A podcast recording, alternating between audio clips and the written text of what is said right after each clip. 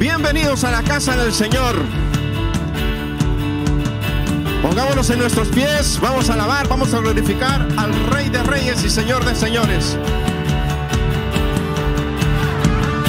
Grande es nuestro Dios, grande es nuestro Rey. Bienvenidos los que recién ingresan a su casa, la casa de Dios. Mejor es un día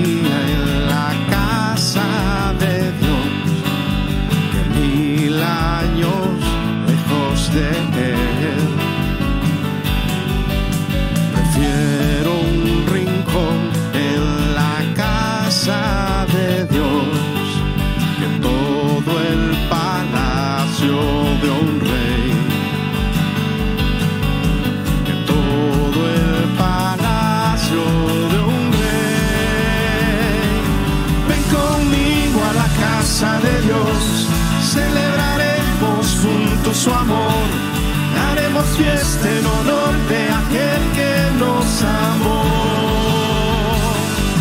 Y estando aquí en la casa de Dios, alegraremos su corazón, le brindaremos ofrendas de obediencia y amor.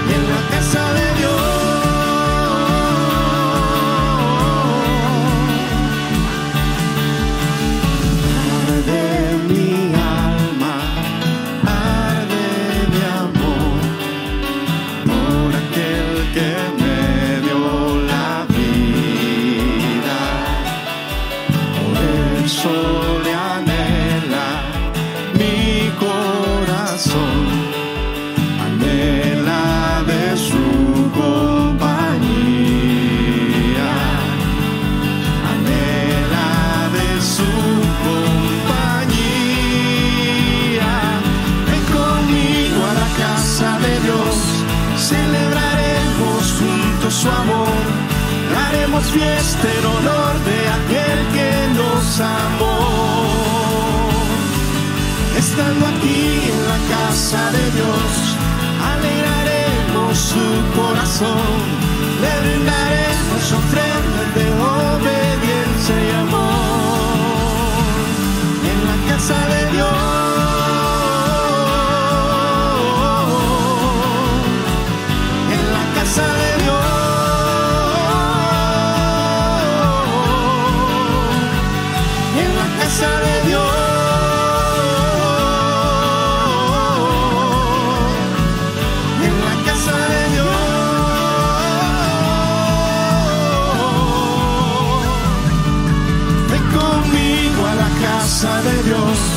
Celebraremos juntos su amor. Haremos fiesta en honor de aquel que nos amó. Y estando aquí en la casa de Dios, alegraremos su corazón,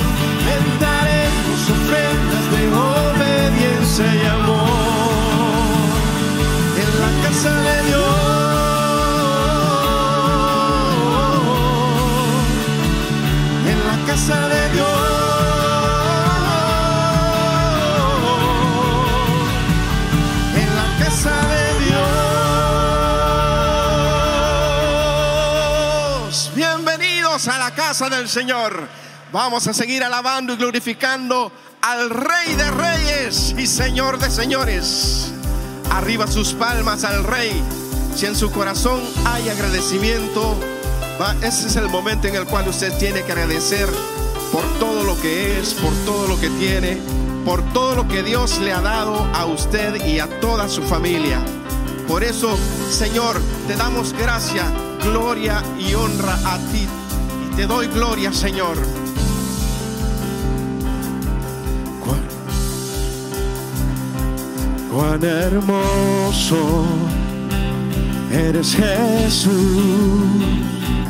es tu poder, fue tu cruz, cuán glorioso eres Jesús, es su poder, Fue tu cruz la que me salvó, me rescató.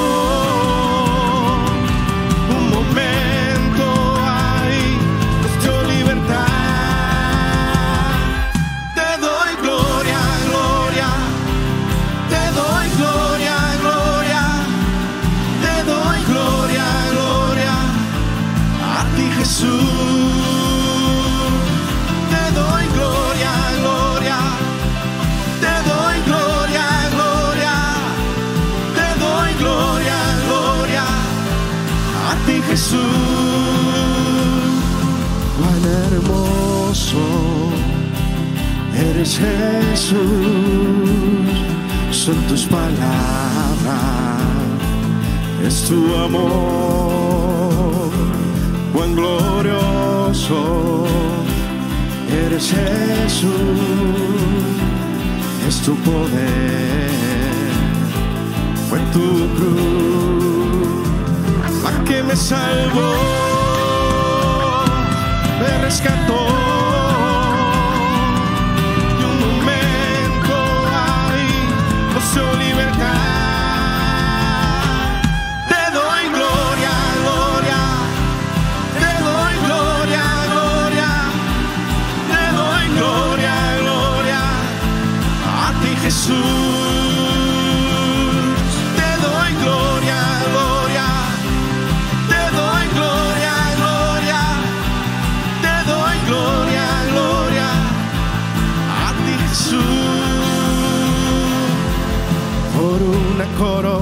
Espinos te hiciste rey por siempre.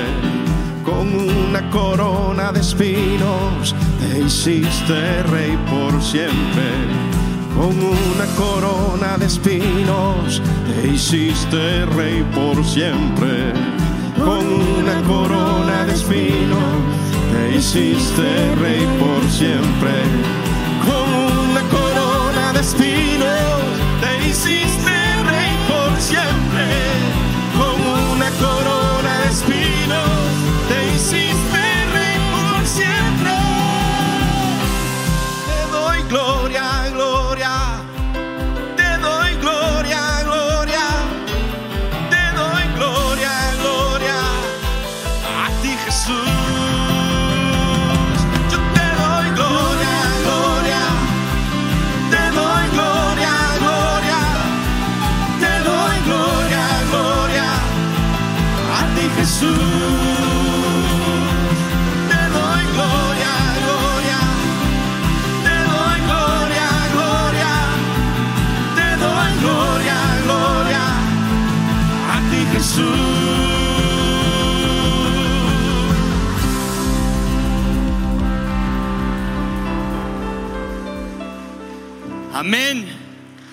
Quédense parados por un segundo. Voy a invitar que saluden a la persona al lado, atrás. Díganle bienvenidos en esta mañana a la casa de Dios. Bienvenidos a todos en esta mañana. Somos la iglesia Verdad en Amor. Cristo es mi Señor y Salvador. Yo amo a Dios, Dios me ama a mí, amo la verdad y amo al prójimo. Pueden tomar asiento por un segundo. Bienvenidos en esta mañana. ¿Quién está aquí por primera vez? Quizás poniéndose de pie o levantando la mano por un segundo. Queremos darle un aplauso. Que estén aquí por primera- Bienvenidos en esta mañana. Si hay alguien aquí por primera vez, aquí. Bienvenidos. Gracias por estar con nosotros. Hay varias personas en esta mañana. Gracias por estar con nosotros. Queremos que se sientan en casa. Y todos que están viéndonos online, bienvenidos también. Gracias por estar con nosotros. Cuando estén cerca, visítenos. No hay nada mejor que estar en un cuarto escuchando a la persona al lado alabar a nuestro Salvador. Amén. Parte de nuestra adoración es ofrendar. Pero quiero leer un versículo que eh, me impactó esta semana que mi esposa me, leyó. En Salmo dice así. Se complace Jehová en los que le temen. Se, eh, se complace Jehová en los que le temen. Y esta parte me encanta. Y a los que esperan en su misericordia. ¿Cuántos están buscando misericordia en esta mañana? Wow. La palabra de Dios está lleno de gracia y misericordia y vamos a escuchar de, ese amor en esta mañana. Vamos a ofrendar en esta mañana. Pueden ofrendar también online. Hay, hay una forma de, hacerlo y también pueden ofrendar aquí físicamente. Oramos. Padre Santo, gracias. Gracias porque tú estás en esta mañana. Gracias porque tu misericordia está, estás lleno de misericordia. Y tu persona en esta mañana nos muestra, Señor, tu amor y podemos verlo y sentir que tú eres real. Esta mañana que tú puedas recibir toda la gloria a través de nuestra ofrenda, pero más que todo con nuestra voz, nuestra actitud, nuestro pensar en decirte que tú eres lo mejor. Y no hay nadie como tú en Cristo Jesús. Amén. Gracias por estar con nosotros en esta mañana. Gracias, mi Dios, por tu misericordia y tu infinito amor. Ponemos en nuestros pies, cuando usted esté listo, si quiere, ahí sentado. Vamos a entrar en intimidad con nuestro Señor y voy a invitarlos a que preparemos nuestro corazón para lo que Él tiene para cada uno de nosotros esta mañana. Sabemos que hay una palabra viva que Dios tiene preparado. Recíbala. Inclinemos nuestro rostro. Te damos gracias, Señor, porque sabemos que eres el Dios vencedor, que eres el Dios de lo imposible. Jesucristo, reinas con poder, soberano, victorioso Rey, ni la muerte pudo detener tu poder para vencer.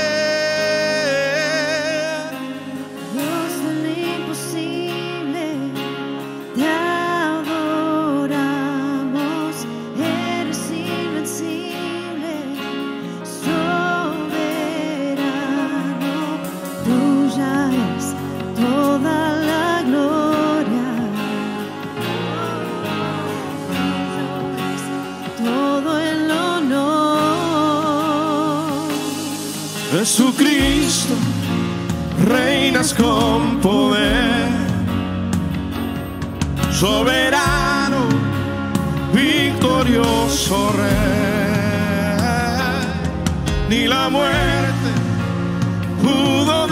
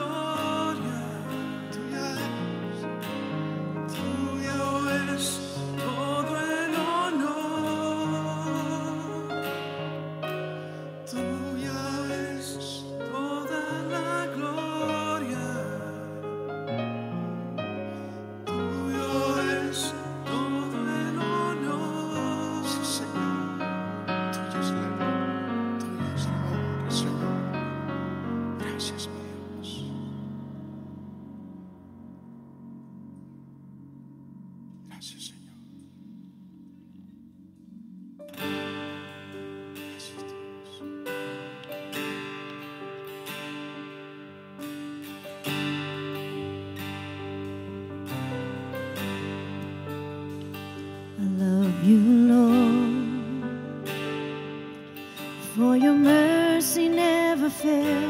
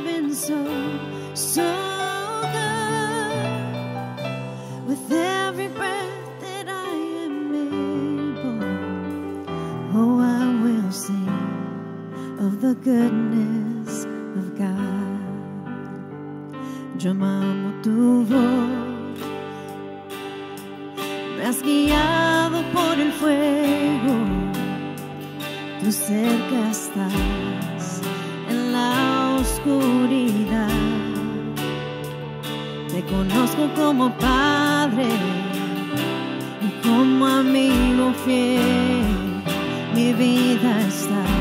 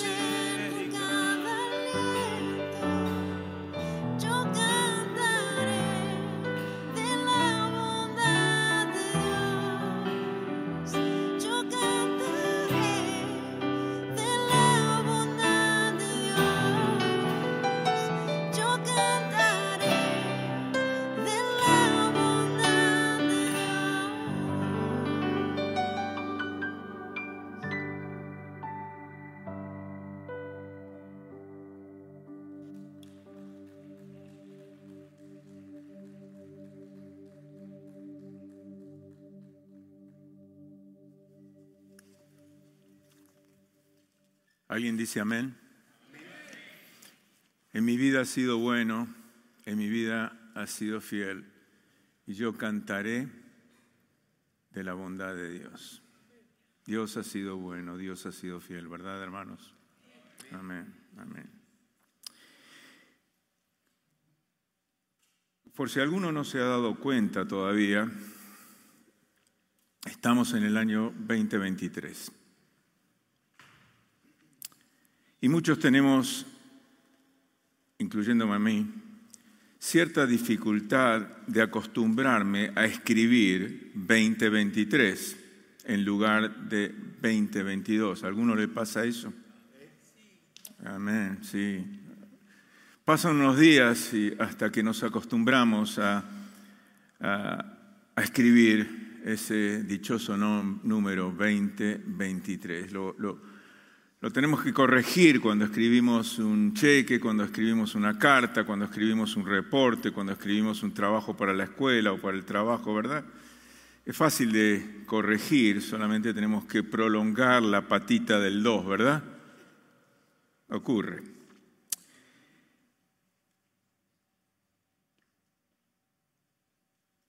Pero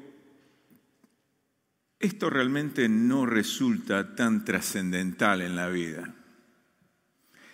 No resulta tan importante. ah, importante. Hay, hay cosas que, que surgen en la vida que son muchísimo más importantes. En particular, recordar qué y quiénes somos. ¿Por qué digo esto? Déjenme explicarles. La amnesia temporal es una enfermedad neurológica que es ocasionada por un trauma, por un accidente, por eh, un abuso, por, el estrés, o también por abuso físico o de drogas ilegales. La amnesia es temporal, es un tema muy común en las películas, ¿sí? Ustedes todos han visto una película en que el protagonista perdió la memoria y no sabe ni quién es, ni, ni sabe de su familia, ni sabe de sus amigos, ni, ni sabe de su esposa, de sus hijos. Es, es- es muy traumático, ¿verdad? Es muy traumático. Ahora, la pregunta es, ¿cómo te sentirías tú si de pronto te olvidaras tu identidad? Te olvidaras tu familia, tus relaciones, las cosas que son realmente importantes para ti. Nos sentiríamos mal. Pero algunas veces, ¿saben una cosa? La vorágine, la rapidez de la vida, las cosas que tenemos que hacer, los schedules, la rapidez, el estrés,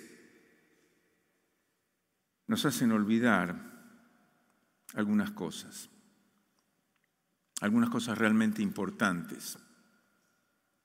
Nos hacen olvidar nuestra verdadera identidad en Cristo. Nos hacen olvidar, a raíz de esto, la naturaleza de nuestra relación con Dios como Él la desea, como Él la anhela. Y como resultado de esto, nos olvidamos de las prioridades que tenemos en la vida. Y sabe una cosa, Miqueas nos cuenta de ese error tremendo que tuvo el pueblo de Israel. El pecado del pueblo de Israel es que olvidó quiénes eran.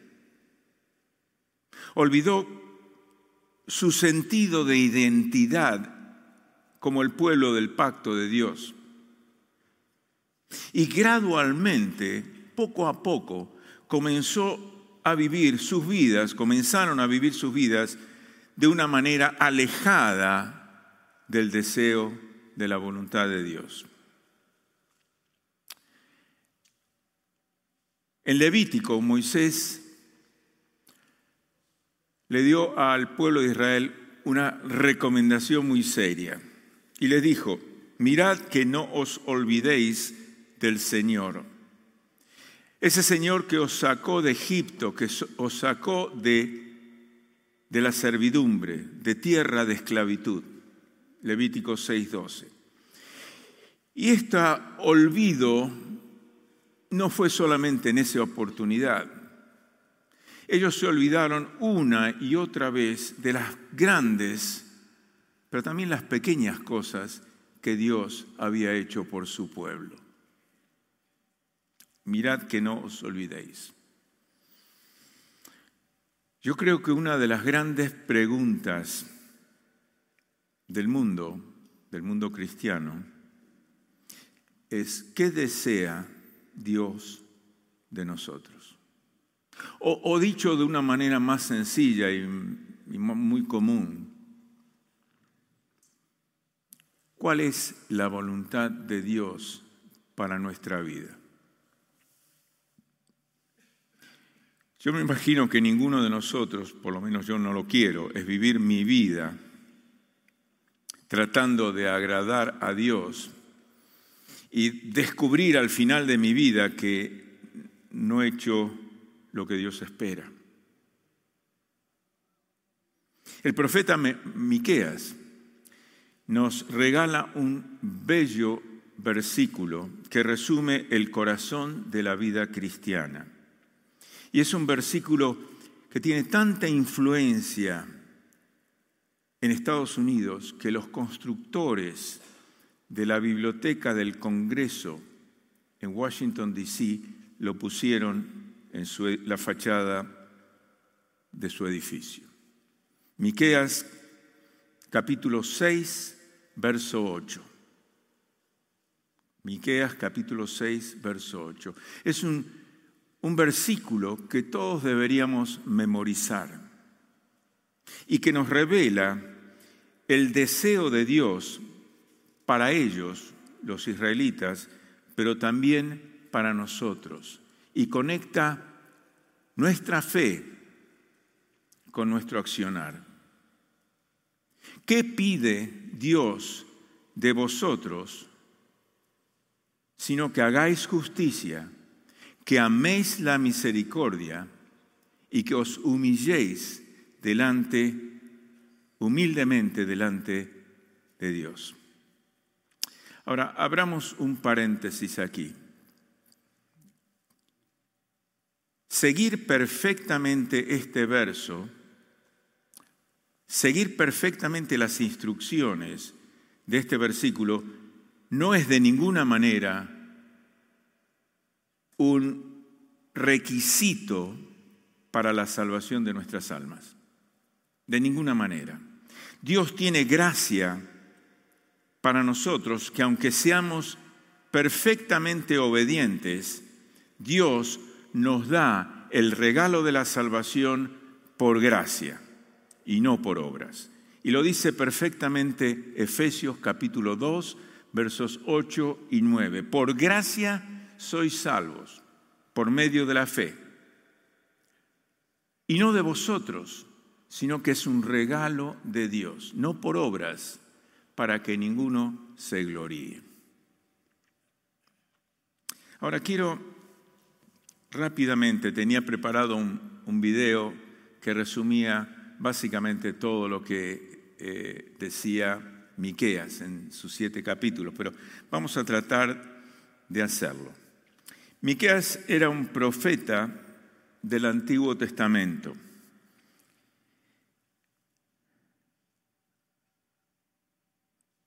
Dice el capítulo 1, verso 1, palabra de Jehová, esta no es palabra de Miqueas, es palabra de Jehová. Y se la dio a su profeta, a Miqueas, de Moreset, en días de Jotam, Acaz y Ezequías, reyes de Judá, lo que vio sobre Samaria y Jerusalén. A través de su libro, Miqueas profetizó a un pueblo rebelde, a un pueblo que, déjenme darles una idea de este, lo que era este pueblo. Este pueblo faltó el misericordioso de la tierra. Y ninguno hay recto entre los hombres, dice el capítulo 7, verso 2. Todos acechan por sangre cada cual arma red a su hermano. Esta es la historia del pueblo de Israel en esa época. Para completar la maldad con sus manos, el príncipe demanda y el juez juzga por recompensa. Es sobornado.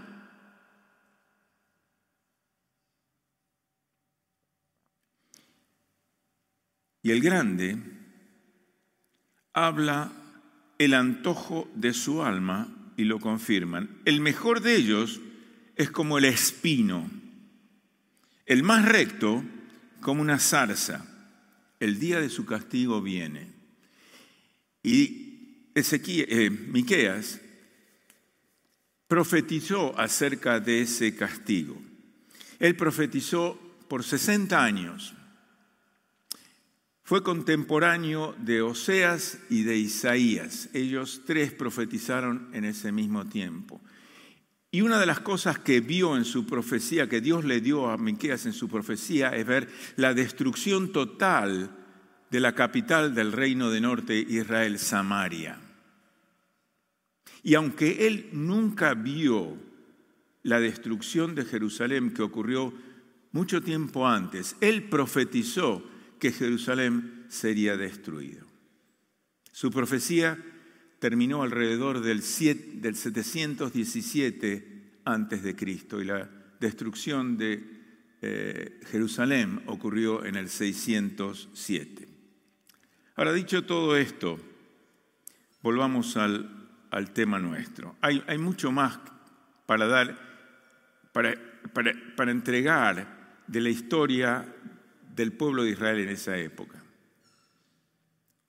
Hay mucho más que quisiera compartir, pero el tiempo nos, nos eh, pellizca la espalda. Así que vamos a continuar.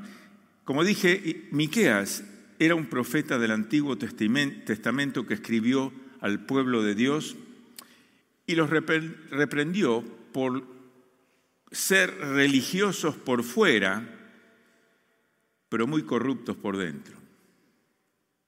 El profeta describió el pueblo de Dios como un pueblo idólatra, un pueblo idólatra que robaba a los pobres, que abusaba de aquellos que, que no tenían defensa, abusaba de las viudas, de los huérfanos, y abusaba también de todo aquel que podía. Era un pueblo violento, un pueblo mentiroso que solamente buscaba sus propios intereses. Y en Miqueas, dos versos antes, el 6 y el 7 del capítulo 6 dice, Israel lo que hacía para enmendar esa situación con Dios era incrementar, aumentar lo que ofrecía, los sacrificios que ofrecía a Dios cada vez más.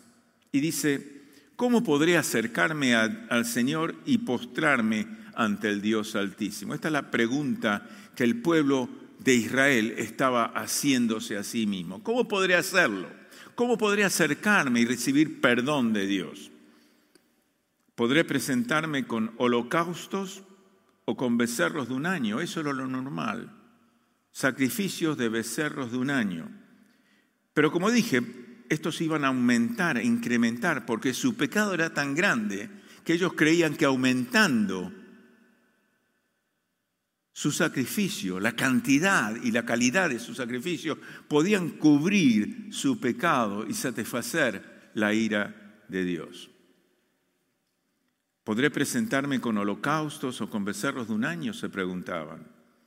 ¿Se complacerá el Señor, si eso no alcanza, con miles de carneros o con diez mil arroyos de aceite? Es más, se pregunta si tendría que ofrecer al primogénito por su delito, por su maldad, el fruto de mis entrañas por mi pecado. Ahora, hablando en criollo, como decimos acá en algunos lugares, los de Israel sabían que habían pecado contra Dios y decían en su corazón, ok, ok, vamos a ver, yo, sé que soy culpable, pero ¿cuánto cuesta limpiarme el corazón? ¿Cuánto me va a costar limpiar mi pecado? Ahora, para su época esta persona parecía ser muy, muy religiosa. Pero sabe una cosa, peca por su religiosidad, en su religiosidad. Dios no se agrada no se satisface de animales muertos ni en grandes sacrificios. Dios quiere corazones que valoren lo que Él valora. La religión vacía del pueblo de Dios era una religión de cambio, de intercambio, de transacciones. Yo te doy estas cosas a cambio de tu perdón. El versículo 6 pregunta, ¿qué ha de hacer el fiel para agradar al Señor? Y en los versículos 6 y 7 sugieren varias cosas que hemos leído. Y todas ellas incluyen algún tipo de sacrificio. ¿Con qué me presentaré delante de Jehová? Israel clama hacia Dios y dice, ¿qué es lo que quieres? ¿Qué es lo que quieres de, de mí? ¿Cuánto quieres de mí? Casi escuchamos, casi escuchamos la voz de Israel gritándole al Señor, Dios, pides demasiado, nunca nada te satisface. Si tratáramos, eh, trajéramos miles de carneros o arroyos de aceite y aún a mi propio primogénito, no te satisface, no te sería suficiente. Eres irracionable, Dios. Eran ciegos, eran olvidadizos ante la bondad que ellos habían obtenido a través de los años. Ellos habían olvidado el carácter bondadoso de Dios. El pueblo razona dentro de su propio depravado marco de referencia. Nosotros no necesitamos cambiar, decía el pueblo de Israel. Lo que el que tiene que cambiar eres tú, Dios. Déjeme dejar algo absolutamente claro. La intención de alzar el precio de su sacrificio no refleja su generosidad, sino revela una queja de que Dios pedía demasiado.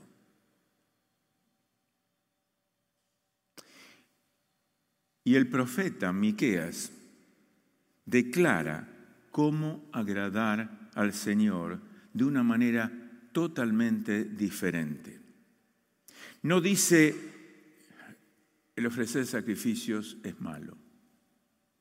Al fin y al cabo, la ley judía requería cierto tipo de ofrenda. Sin embargo, el enfoque de la ofrenda no es en actos externos, como la ofrenda de sacrificio, sino las actitudes de un corazón que nacen de lo más profundo de su ser, que nacen de lo más profundo de la vida de un hombre, de una persona, en su corazón y que se manifiestan en acciones agradables, sanas, positivas hacia Dios y hacia los prójimos. Dios quiere corazones que valoren lo que Él valora y que sean piadosas, piadosos de la manera correcta, no con sacrificios, sino con un corazón que trate de agradarle a Él de acuerdo a sus deseos.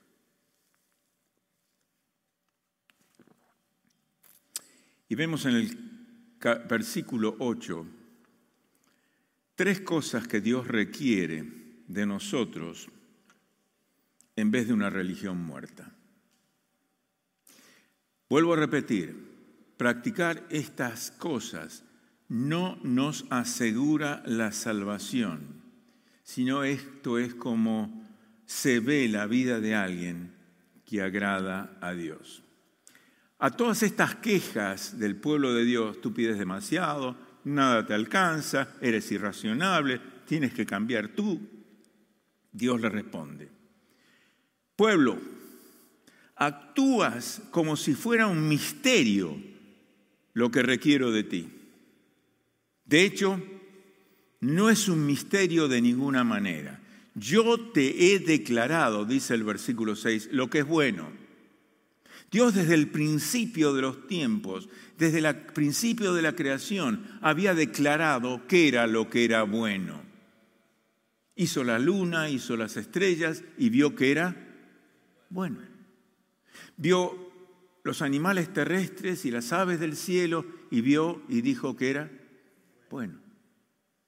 Vio la luna y el sol que él había creado y dijo, esto es bueno. Dios nos ha declarado lo que es bueno. ¿Y qué es bueno? Y lo que pido de ti. Solamente hacer justicia, amar la misericordia y humillarte ante Dios. Y le dice,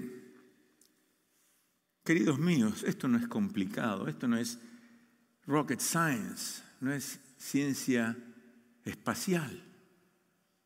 Simplemente haces, haz estas tres cosas. Haz misericordia, ama, haz justicia, ama la misericordia y humíllate, humíllate delante de Dios. Vamos a meditar un poquito en estas tres cosas, pero antes creo que me gustaría en este momento clamar a Dios por su bendición. ¿Les parece? ¿Me acompaña? Padre, queremos darte muchas gracias por tu palabra, porque ella nos revela no solo quién tú eres, sino qué deseas de cada uno de nosotros. Y Señor, estamos abiertos a tu palabra, abiertos a tu espíritu, que nos revele, Señor, de una manera pristinamente clara lo que tú deseas de tu pueblo, lo que tú deseas de estas personas, estos hermanos y hermanas que están aquí y qué es lo que tú deseas de mí. Te ruego que bendigas tu palabra y que bendigas al que la está entregando. En el nombre de Jesús. Amén. Practicar la justicia es la primera. Y nos preguntamos qué es. Es actuar de una manera justa acerca de los demás. Tratarlos de una manera como tú quieres ser tratado. Justicia requiere ser testigos imparciales y honestos. Éxodo 23. Requiere que todos reciban un tratamiento justo, pero específicamente y especialmente aquellos pobres, aquellos que no cuentan con los recursos para ser, defenderse a sí mismos. Requiere prestar atención especial a las viudas, a los huérfanos y a las personas vulnerables. Deuteronomio capítulo 24, verso 17. Santiago 1, 27 nos dice, la religión pura y sin mancha es visitar a las viudas y a los huérfanos en su problema y guardarse sin mancha del pecado. La justicia debe ser imparcial, es vivir una vida de integridad, tratar a los demás de la manera que Dios quiere. Es no aceptar sobornos, no favorecer a nadie, no ser favoritista, no favorecer al bien vestido y desfavorecer a aquel que tiene la ropa andrajosa. No oprimir a los pobres.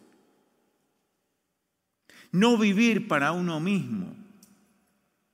En Miqueas capítulo 3, verso 1 al 2, el profeta reprendió a los líderes de Israel, de Israel, por su falta de justicia y dice, ¿acaso no les corresponde a ustedes la justicia? El pueblo de Israel debería ser un reflejo ante eh, los pueblos inconversos, los pueblos eh, que no conocían a Dios, de la justicia de Dios. Y lo que hacían era exactamente lo contrario. Ustedes odian el bien, dice, y aman el mal. Practicar la justicia significa amar el bien y odiar el mal de la manera que va a influenciar los pensamientos y las decisiones. Saben, queridos hermanos y amigos, hay tanta injusticia en este mundo.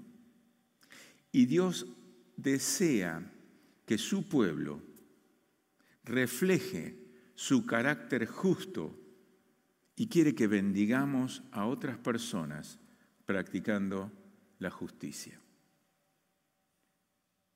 Saben, Él nos llama a practicar la justicia en cada área de nuestra vida, tanto en lo privado como en lo público.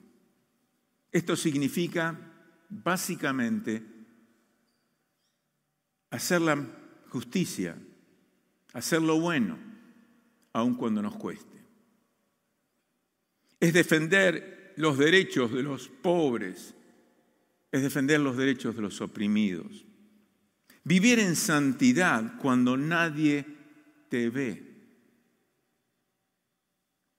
No cuando vienes a la iglesia y pones la careta de santo, de bueno, sino en todo momento. Saquémonos la careta. Es el no callarnos cuando vemos la injusticia. Nos cayó el 20. Segundo, amar la misericordia. Hmm. Dios pide que amemos la misericordia. Y esta palabra es una palabra hebrea muy particular, Gesed, que se refiere a la bondad amorosa de Dios hacia nosotros. Es interesante que Dios anhela que nosotros nos sintamos atraídos por la misericordia, que tengamos compasión de los necesitados. Y saben, esto no siempre es fácil, ya que vemos tanta necesidad alrededor nuestro, ¿verdad? Vemos los noticieros, miramos en cada esquina donde hay gente necesitada mendigando una moneda.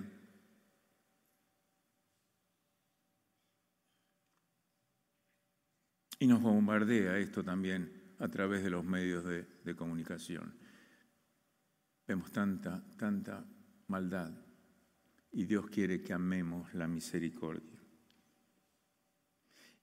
Y cuando vemos todo esto, toda esta maldad, es muy sencillo que endurezcamos nuestros corazones y nuestras mentes empiecen a juzgar. Y necesitamos oír la voz de Dios una vez más. Como uno de mi pueblo, dice Dios a cada uno de nosotros, espero que ames la misericordia, porque misericordia es lo que has recibido. Misericordia es lo que tú y yo hemos recibido. Y fíjense que es interesante es esto. No dice practicar la misericordia, como si fuera un ejercicio físico. Hoy voy a practicar misericordia, a ver cómo me sale. No, no es eso.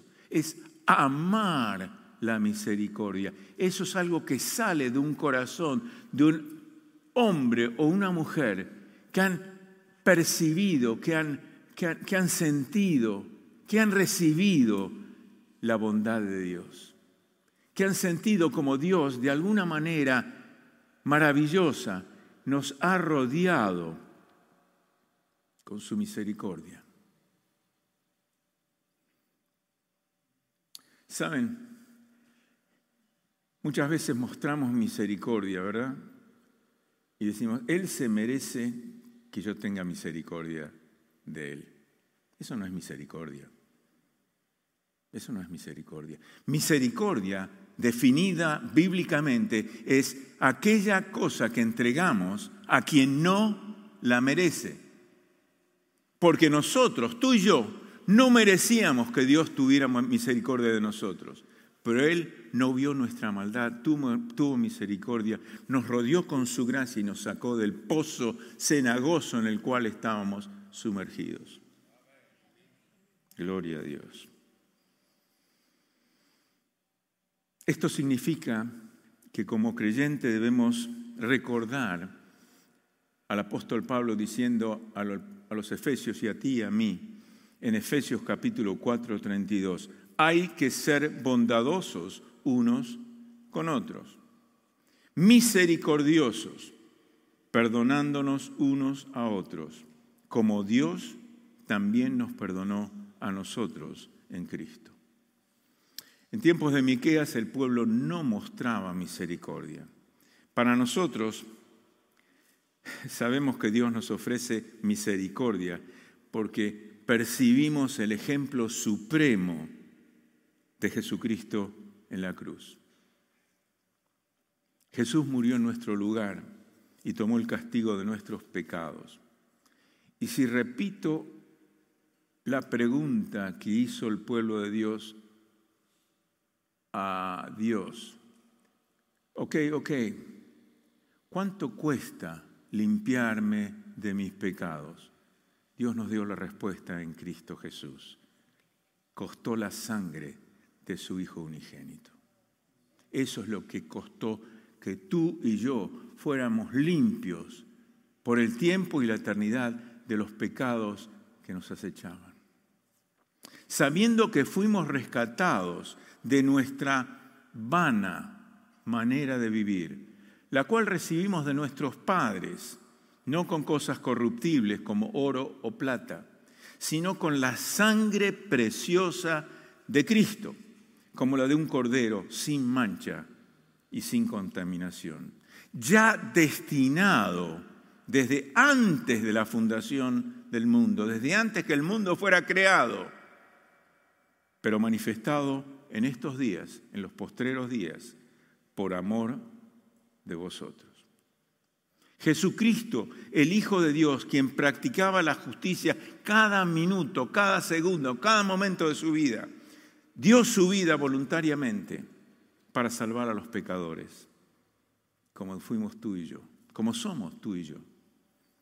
Y en ese libro de Miqueas muestra la gran misericordia de Dios en el capítulo 7, versos 18 y 19 que hemos leído previamente en este servicio.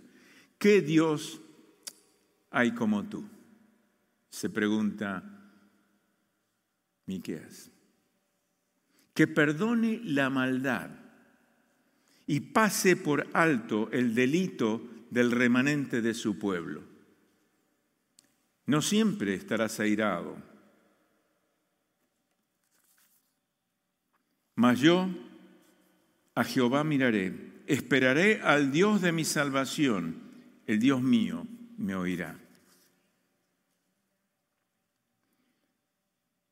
Porque tu mayor placer, dice, continúa el verso, es amar. Vuelve a compadecerte de nosotros. Pon tu pie sobre nuestras maldades, aplástalo, destruye nuestras maldades, haz que desaparezcan, pero agrega algo más, arroja al fondo del mar todos nuestros pecados. Yo no sé si alguno de ustedes ha viajado en un barco alguna vez y está apoyado en la baranda mirando el mar y mirando, el- texteando con los amigos, miren, estoy mirando el mar acá en las Bahamas, en, la costa de, de wherever.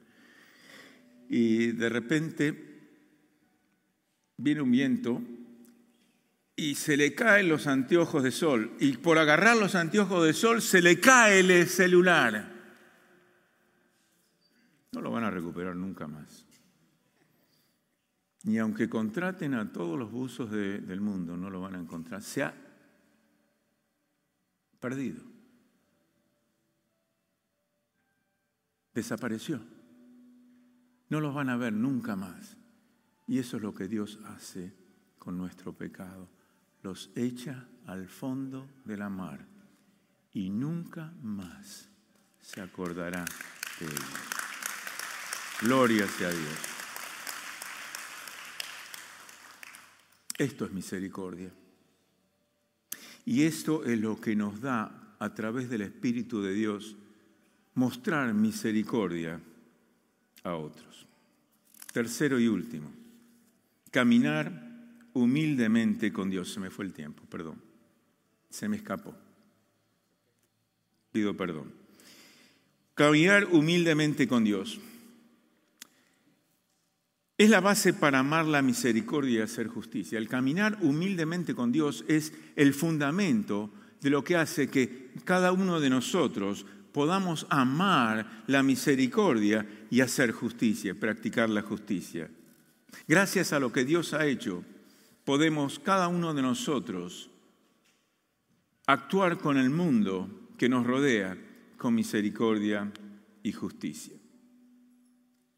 Y cultivar nuestro caminar, nuestro andar con Dios, nos proporciona el poder para comprometernos plenamente, ya que fundamenta todo lo anterior.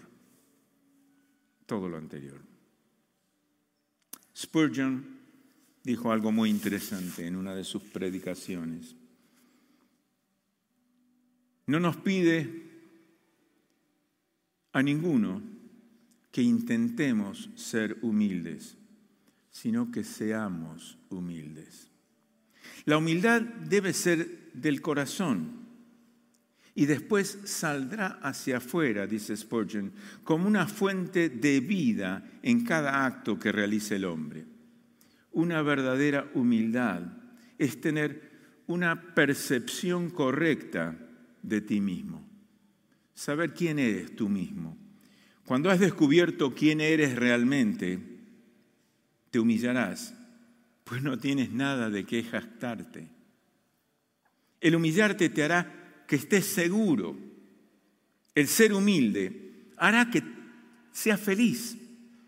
El ser humilde hará música en tu corazón cuando vayas a dormir a la cama.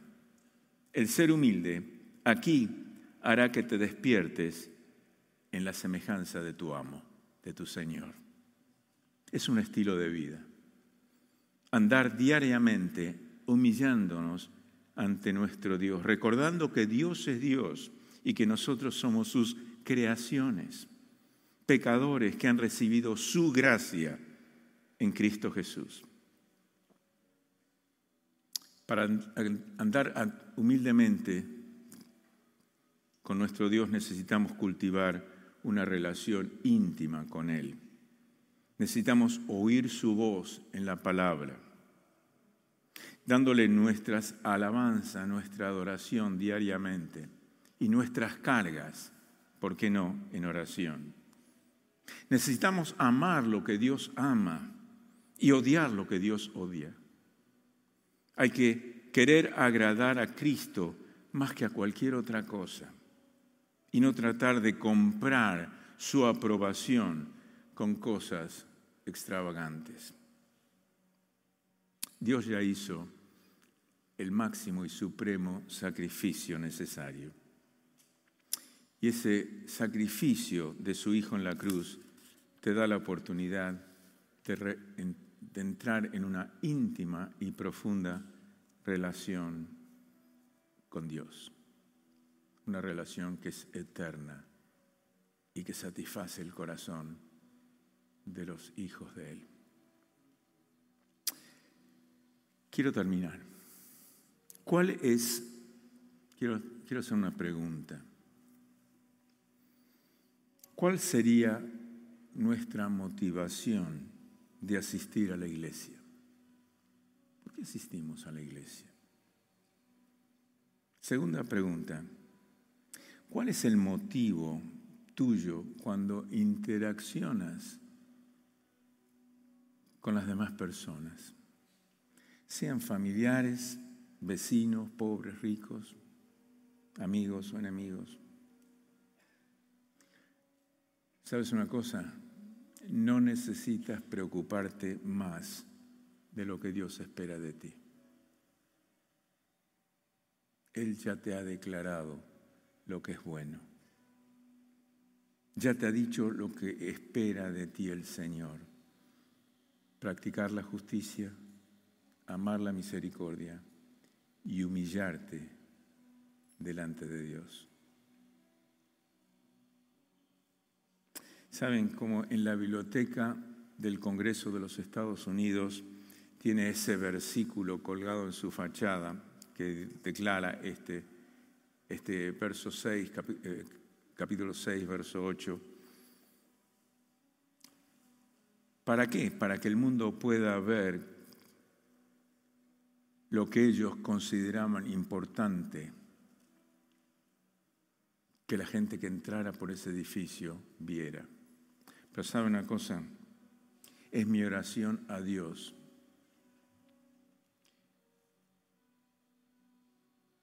Que Él escriba este verso en nuestros corazones, para que el mundo pueda ver, sin lugar a dudas, que Cristo está en nosotros. Padre, te damos gracias por tu palabra. Gracias por, porque no necesitamos adivinar qué es lo que tú quieres de nosotros. Pedimos la ayuda de tu Espíritu para entender estas verdades en las partes más profundas de nuestros corazones, para no solo poder escuchar este mensaje, Señor, sino vivir este mensaje cada momento de nuestras vidas, para que de esa manera podamos glorificarte a ti y a tu Hijo Jesucristo y bendecir a nuestro prójimo. Pedimos todo esto en el dulce, maravilloso nombre de Jesús y te damos gloria a ti. Amén. Que Dios bendiga su palabra. Que te pasen un bendecido domingo y que esta semana podamos glorificar a Dios practicando la justicia, amando la misericordia y humillarnos delante de nuestro Señor. Que Dios.